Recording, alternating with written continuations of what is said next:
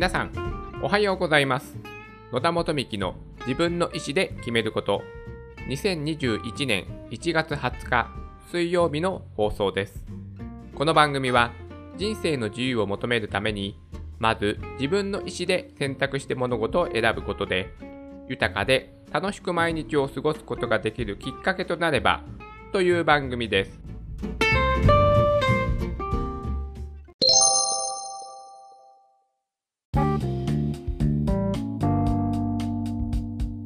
今日は確かにうまい文章の書き方を教わったことがなかったについてお話をしたいと思います。先日 YouTuber のまこなり社長あのプログラミングスクールの DIV という会社をね経営しているまこなり社長というですねまあなんでしょうビジネス系 YouTuber と言われている方がいらっしゃるんですけどもその DIV という会社が新しくアンコモンというですねサービスをリリースしたというですね発表されました。それで私そのまあそのまこなり社長というですね、あのビジネスをね、いろいろと YouTube で発信されて、あのね、ちょこちょこ、まあ、参考にさせていただいてたので、あの、まあ、その、なんでしょうね、発信する情報に私はちょっと信頼をしていたので、その新しいアンコモンというサービスがリリースされて、ちょっとね、興味を持って、ウェブサイトの方をね、見てみました。まあ、そのビジネスパーソンとして、まあ、最低限必要なその土台となるですね、まあ、スキルを身につけるための、まあ、研修プログラムというものです。それでその中でまあ大きく3つ提示されていまして、思考力、文章力、コミュニケーション力。このね、3つのスキルを1週間短期プログラムで、まあ、習得することができるという内容になっていました。それで私がこの中でね、文章力、これがね、すごい、あ、その通りだなというふうにね、思ったんです。文章の書き方って社会人になってから教わったことないくないですか？私はね、ないです。その、なんでしょう、仕事を教わることはね、あの新入社員として入社してからいろいろあると思うんですけども、この文章の書き方を会社から教わった。ないですよね。例えば、その、こういう、まあ、えっ、と、報告書を書くための、まあ、フォーマットがある。ファイル、ファイルデータがあります。で、ここに、まあ、使って、こういうことを、この項目を埋めて書いてくださいとか、まあ、そういった書き方についてのね、説明はもちろんね、えー教わったと思いますけども、その文章そのものの書き方、人に伝えるための文章の書き方はこうだよとか、その、まあ、報告書に書いた文章のフィードバックっていうのは、私はね、確かにそんなことを教わった経験はなかったな、というふうに思いました。気づいたって言った方がいいですかね。確かにそうだよねっていう感じで。そしてさらに私は文章を書くことが苦手意識を今でも持っております。もう、あの、子供の時ね、誰しも経験した夏休みの読書感想文。もうあれが大嫌いでですね、もう何、後書きとかね、ああいうのを 読む、読んだだけで書いてたりね、してましたよ。まあ、それぐらいね、あの文章を書くことが苦手という意識をね、私は持っていますので、まあ、そういったものを克服し克服したい。はい。そういうのもあって、あのブログをね、書き始めたっていうのもあります。なので、この文章力をね、まあ、鍛えることができる。そしてその鍛え方がまずわからないから、じゃどうやったらね、その文章力って、ね、とはいえ具体的にどうやって磨けばいいんだろうということをね、確かに自分の中で問題点として思っていたので、じゃあこのね、あの、まあ、自分はね、信頼している、まこなり社長、え株式会社 DIV のね、え社長さんが作った、あのね、人生の集大成っていうほどね、力を入れているもの難しいので、じゃあどういった文章力の学びができるのかなっていうことにね、すごい私は興味を持って、あのー、アンコモンをね、ぜひね、参加してみようかなというふうに個人的にはね、思っております。でもなんか今ちょっと情報商材とか、情報商材、情報教材自体は悪くないんですけども、まあ基本的に情報商材って言われるのは結構ね、ネガティブな表現で使われますので、結構ですね、誹謗中傷があるみたいで、ちょっと今ネット上ではね、まあこのアンコモン、マコナリ社長のアンコモンがちょっとね、世間をざわつかせているそうです。はい。まあそれはちょっと余談としまして、で、それで、なんか私なりにね、また改めてね、いい文章の書き方は、まあ、どういったポイントをね、押さえればいいのかなと思って調べたんですけども、まあ、その調べた結果を結果、うん、ものをね、まあ、ちょっと一つ皆さんに共有しつつ、まあ、私のメモとして音声でね、残しておこうかなと思って、今日はね、このテーマについて、ポッドキャストのお話をしたいと思います。まずですね、私、あの、ほぼ日あの、糸井重俊重俊さんでいいのかな？あのね、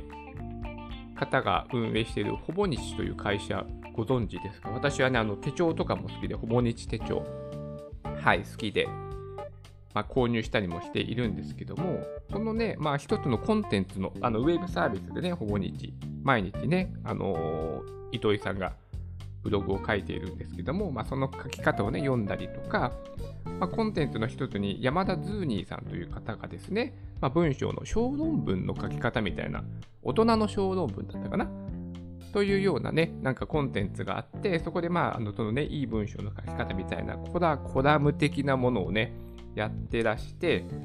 まあ、その一つの中のポイントと、あ、ポイントとと、ポイントととして おかしいかな、日本語。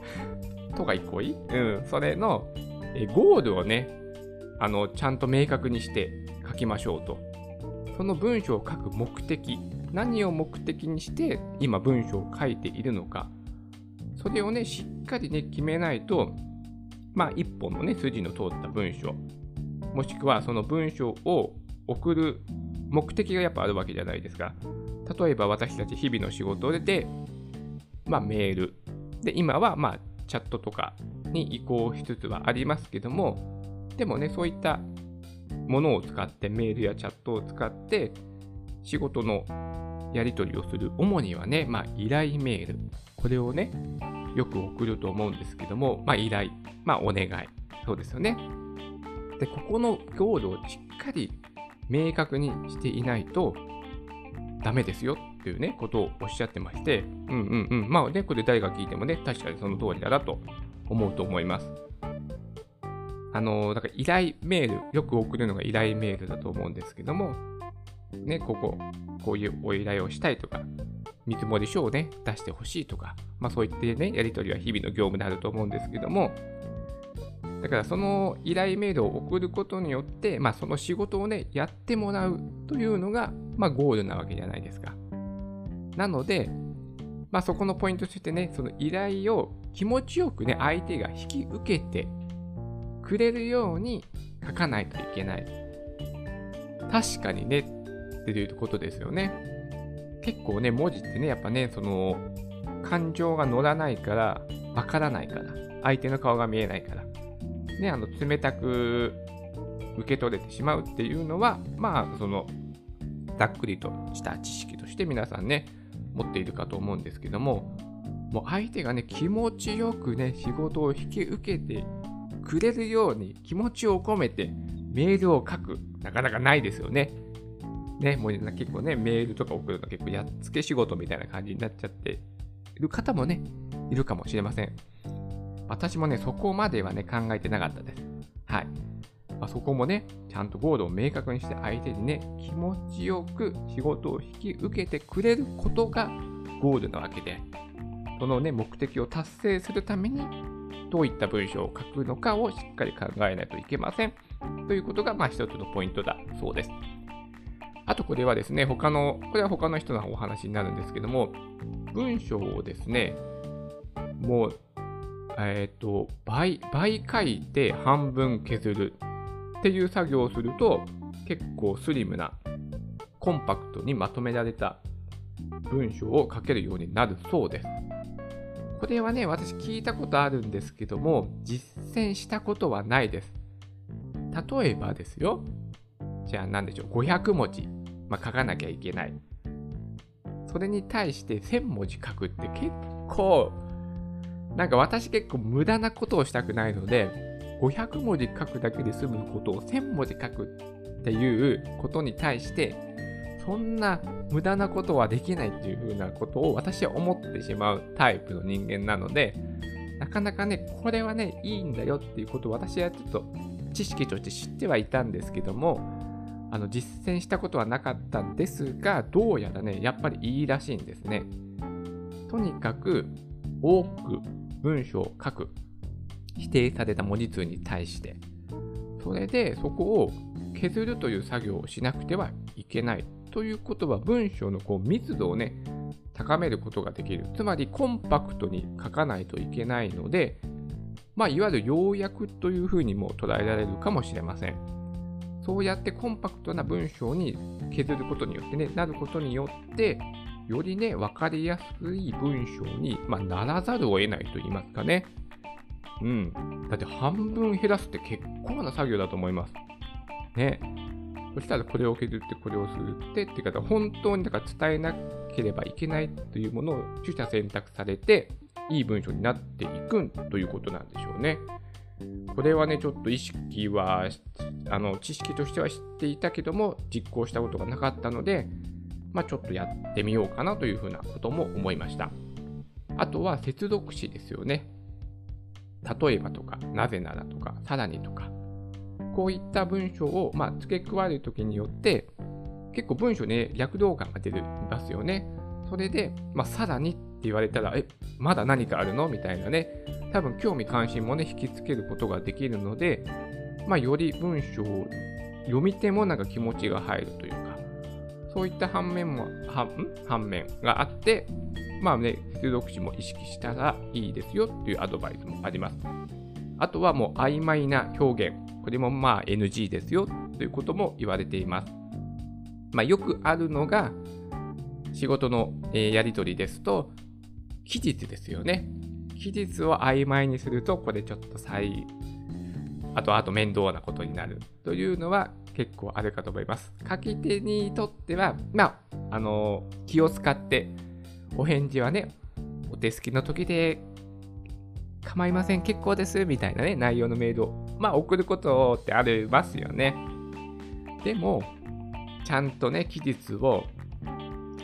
明記しておかないと、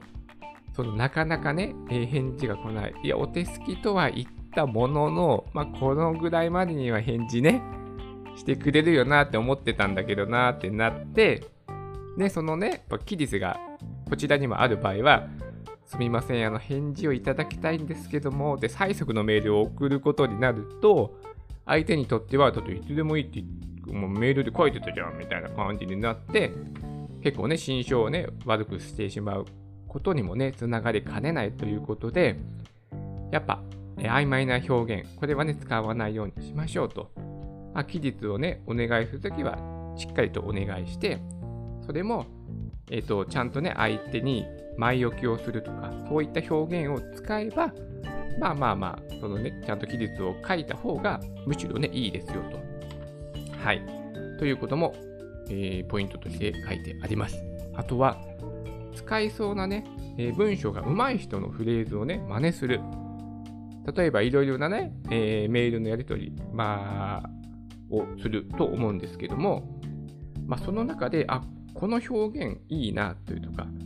でこういう言い回しいいなというものをちゃんとね意識して読んでそれを真似するつまりストックしておくこれ使いそうだなっていうものを自分でメモしてストックしていますか？というねことをねおっしゃっていました。なるほどねと。確かにねそれがね一番簡単ですよね。ねいろいろな人のメールのやり取りチャットのやり取りまあ、プライベートでは SNS のやり取り、その中で、あ、この言い回しいいなっていうのをちゃんとね、メモしたりとかして、ストックしてますかって。読み流してませんかとか、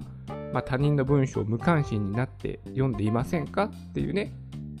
ちょっとした指摘がありまして、確かに確かにと。私もメモ、うーん、そこまでしてなかったなと。うん、なんか、うん、少しはしてたけど、うん、でもしてないかな。うん。これもね、すぐにできることですよね。簡単に実行できることなので、これも確かになというふうなことを思いました。はい。まあ、とりあえずですね、この5つのポイント、ね、意識すればね、まあ、その今までよりもいい文章が書けそうだなというふうなことをね、私は今ちょっと思いまして、今日ね、この5つをまとめてみました。はい。ちょっとおさらいしますと、まずね、ゴールを明確にしましょうということです。うん。それは、えー、人をね、依頼するためのメールなのか、お願いするためのメールなのか、そのね、相手が、私が、えー、目指すべきゴールを行ってくれるために、気持ちのいい文章をね、書きましょう。相手の気持ちに立って文章を書きましょう。まあ、こういったことですよね。で、次が文章を削る。これがね、私はね、一番ハードルが高そうな感じがします。まあ、文字数の倍、倍ですよ。倍書いて半分削る。なかなかの作業ですよね。うん、でもこれによってね、まあ、コンパクトになって、よりね、えー、伝えるべきことだけに、まあ、集約されるので、相手にも伝わりやすくなる。でも確かになるほどなとは思います。あとは、まあ、接続詞。まあ、これは文章にね、テンポ感をね、持たせるということですかね。さらにとか、ね、そういったものを使って、文章の接続詞、これを使って、まあ、略動感を出したりして、読み手がね、まあ、さらに読みやすいように、その自分の文章に入りやすいようにするような工夫が